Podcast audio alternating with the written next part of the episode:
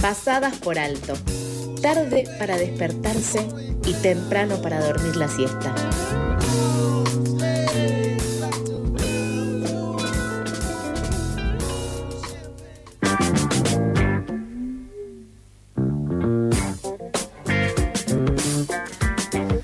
Bien, Nico. Eh, te comento, vamos a ir con la primera entrevista del día. Este Dale. lunes se reactivó la discusión por la Ley Nacional de Salud Mental al Mm. cumplirse 11 años de su sanción. Sí, un tema muy polémico porque, bueno, han habido di- diversos casos de- del mundo de gente, de gente famosa, por Gente así decir, que, que, bueno, trajeron a, a flor, a flor de, de- a- trajeron sobre la mesa esta temática, entre ellas, bueno, eh, Chano y entre ellas también eh, el hijo de, de- de Petinato, Felipe Petinato.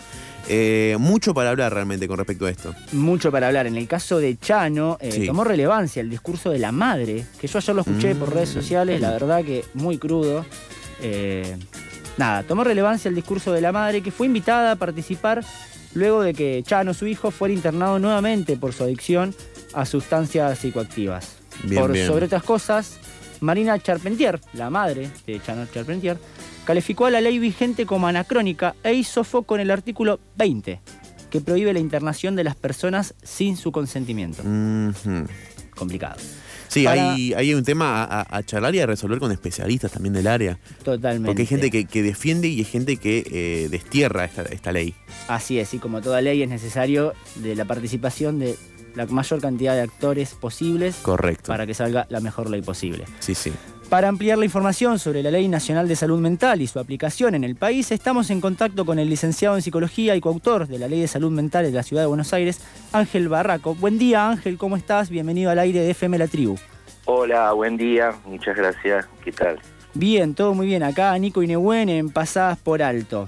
Eh, queríamos consultarte, básicamente yendo al grano, ¿qué es lo que hay que cambiar y mejorar de la ley actual? ¿Qué es lo que se está discutiendo, por lo menos? Nada.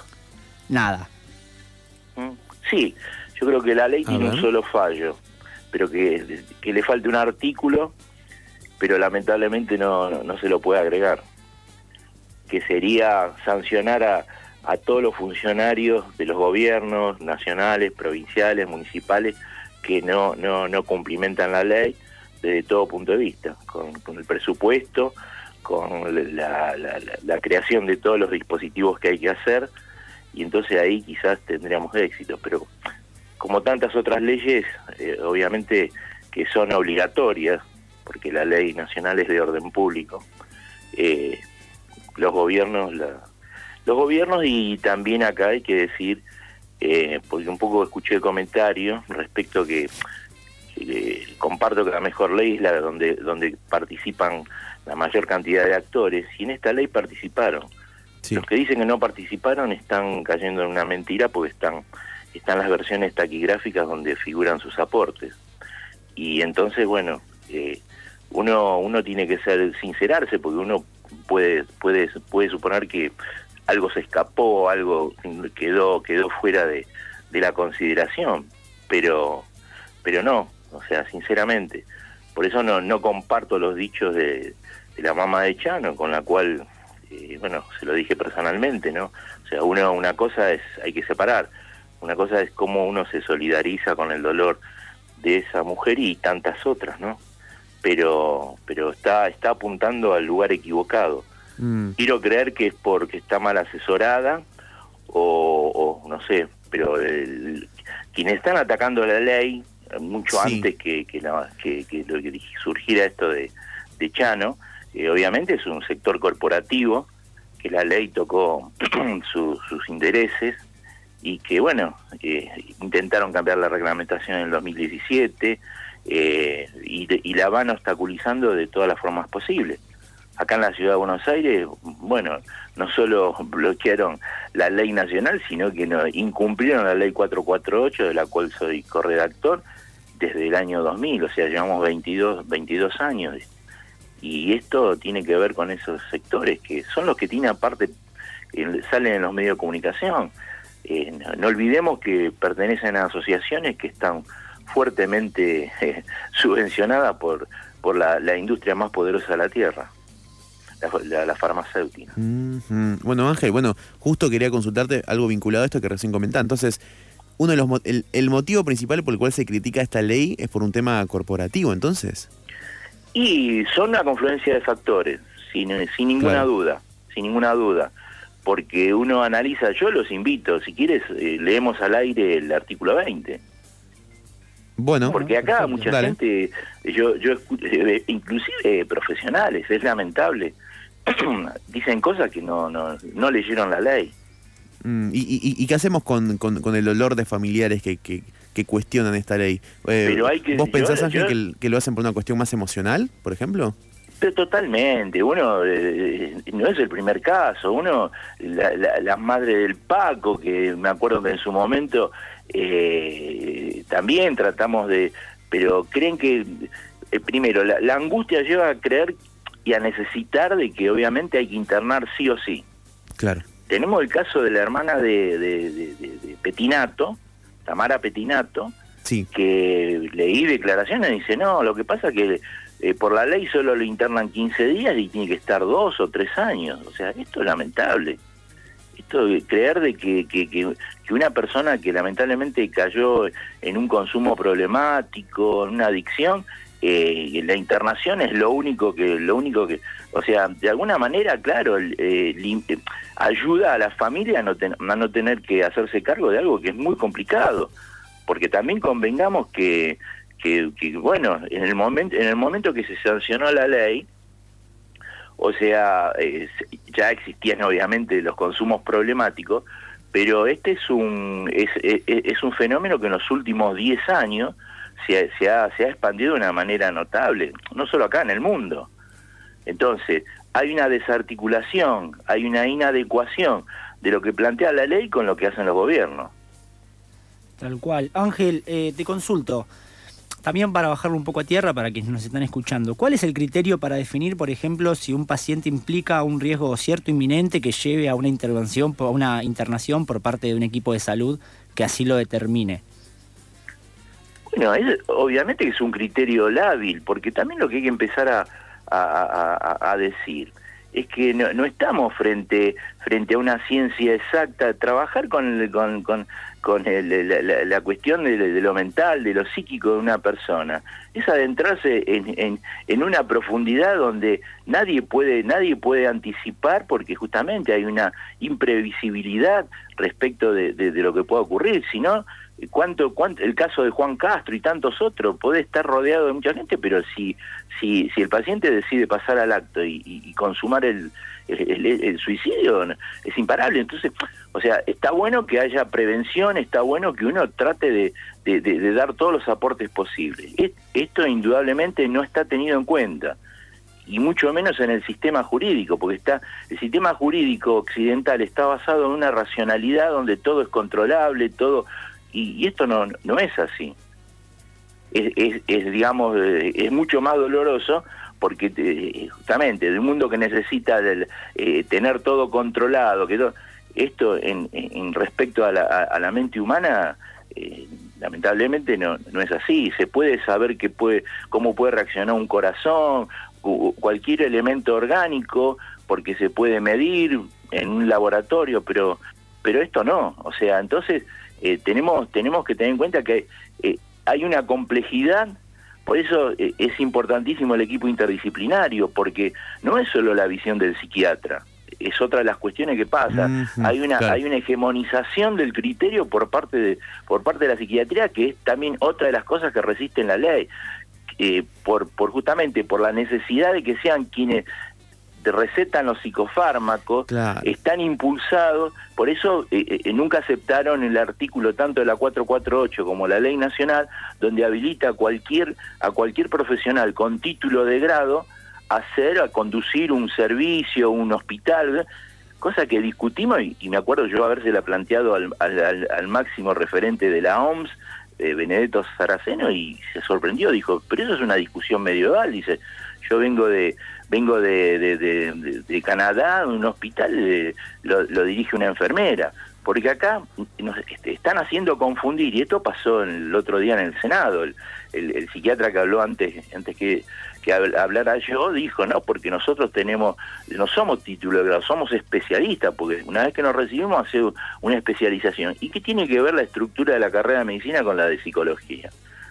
O sea, es absurdo. Entonces, acá hay una cuestión, obviamente, de poder hegemónica, y como te, como te estaba planteando, necesitamos la visión de todo o sea, del psiquiatra, el psicólogo, el trabajador social, el enfermero, todo, todo en algún momento tienen que articular en un abordaje sus posibilidades. Y te digo más, a veces sumando todos los saberes que podamos encontrar, porque yo a veces planteo que un equipo, un equipo de salud mental tendría que tener un antropólogo, un sociólogo, porque está muy ligada, la salud mental es una cuestión que atraviesa la cultura, entonces no es lo mismo la salud mental en la Quiaca que en Buenos Aires y aún sumando todos esos saberes, eh, eh, la posibilidad de, acertar o, dar, una respuesta es, muy complicada. No, tal cual, desde ya, eh, ahora que lo acabas de mencionar y sobre todo que recién lo dijiste hace un ratito, que uno no puede, quizás puede prevenir situaciones, por ejemplo, de que alguien tome la decisión de un suicidio, pero es un tema que es necesario hablarlo y que también en función de esto es necesario como destaparlo y dejar de ser tabú y justamente quizás todas estas discusiones... poner, poner, todo, poner, poner todos los recursos, pero no que va una madre con un chico y no, no, no tiene dónde atenderlo. En la ciudad de Buenos Aires desparramaron la atención, la sacaron de la órbita de salud mental y la mandaron a desarrollo social. ¿Por qué? Porque ahí está justamente donde se convenian las comunidades terapéuticas, que es otra otra de las cuestiones que hay entrar a salir a denunciar fuertemente. Están ocurriendo las hace poco fallecieron cuatro cuatro chicos en, Pilar. Eh, les recomiendo leer el, o hablar con el autor del libro La comunidad, eh, eh, Pablo Galfre, donde y él hace justamente esta semana, gracias a su lucha, solo logró meter en cana a, a, Merenson, que era el responsable de varias, donde ocurrieron varios hechos, suicidio, eh, eh, donde murieron de forma arbitraria chicos, maltratados, encerrados, y tenía que ver con esta, con esta comunidad terapéutica trucha que estaba en Pilar, porque también nadie controla. o sea, entonces la madre, y aparte tenés que tener plata, porque esas te cobran, esa es la otra gran perversión. Han desarmado el sistema público, no le dan respuesta, yo desafío vaya o, que vaya un joven a un hospital eh, general de salud de, un, hospital general de acá de la ciudad de Buenos Aires que vaya al servicio de salud mental y antes se atendía absolutamente todo. Ahora va y dice yo con su y lo para y dice no acá no atendemos adicciones. Esto es absurdo Sí, no, desde ya que es necesario tener una estructura pública, como decís vos, que pueda hacer. Por lo, por lo menos, porque también está la otra cuestión, que el sistema privado no se hace cargo. No, para nada. El caso, y, y, acá quiero ser muy, muy, muy, muy claro, el caso del, del paciente que, que, acuchilló al policía y después el policía lo ultimó de balazos a él, ¿se acuerdan en Palermo? Sí. Sí, sí, sí. En la puerta del Malva. Sí, sí, sí, sí. sí. Hace eh, dos años. Sí, sí. Bueno, ahí justamente quedó quedó quedó claro la, irresponsabilidad de, quienes lo deben lo deben eh, cuidar y preservar. Eh, eh, la, madre del joven pedía porque le habían no sé en el centro médico Purredón lo tenía habían cambiado el psiquiatra bueno después de mucho obligarlo atiende otro psiquiatra y le cambia la medicación. Y es y cualquiera sabe que si cambia la medicación hay que estar muy atento y, bueno, se desestabilizó. Y, un mm. joven que en el barrio lo querían todo, eh, obviamente tenía eh, portaba una, una, una psicosis históricamente, pero estaba estabilizado. Cuando le cambió la medicación, se desestabilizó y empezó con los delirios y salió con el cuchillo. Y a todo esto, días previos, la madre y el hermano le pidieron al psiquiatra de internar. Y el psiquiatra dijo, bueno, no sé, vamos a ver, pues tengo que consultar la ley nacional, tengo que consultar la ley nacional de salud mental. ¿Cómo terminó la historia? Está procesado el psiquiatra. Y es lo que y es el fallo que le quiero leer.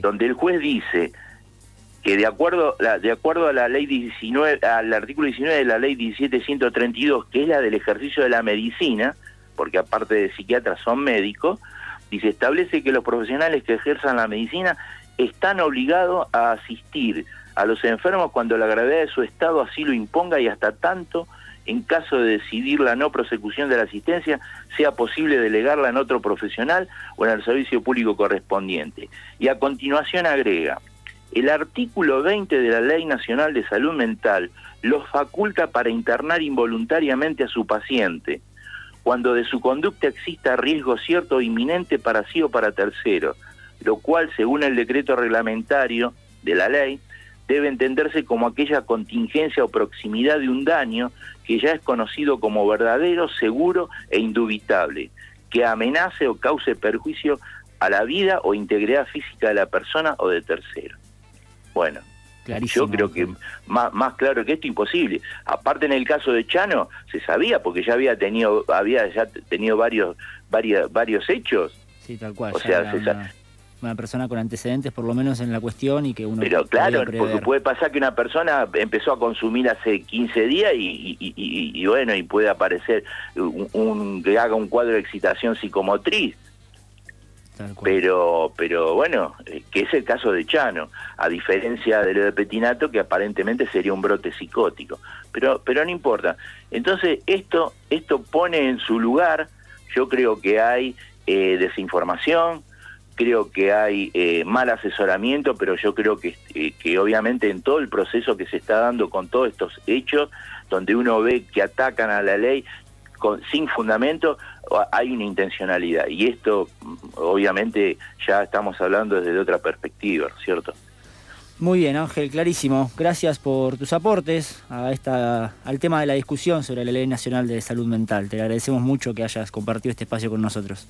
Bueno, yo les agradezco a ustedes porque obviamente hace falta difundir y hace falta otras voces y no las que nos bombardean eh, constantemente de, de, los grandes medios, ¿no es cierto? Esos llamados grandes medios que sabemos a qué, a qué, a qué, a qué intereses responden, lamentablemente. Así es. Bueno, te mandamos un abrazo y estamos en comunicación por cualquier nueva novedad. Cuando ustedes gusten. Gracias y suerte. Adiós. Muchas gracias. Pasaba el licenciado en Psicología y coautor de la Ley de Salud Mental de la Ciudad de Buenos Aires, Ángel Barraco, y conversamos en el marco de la discusión por la Ley Nacional de Salud Mental.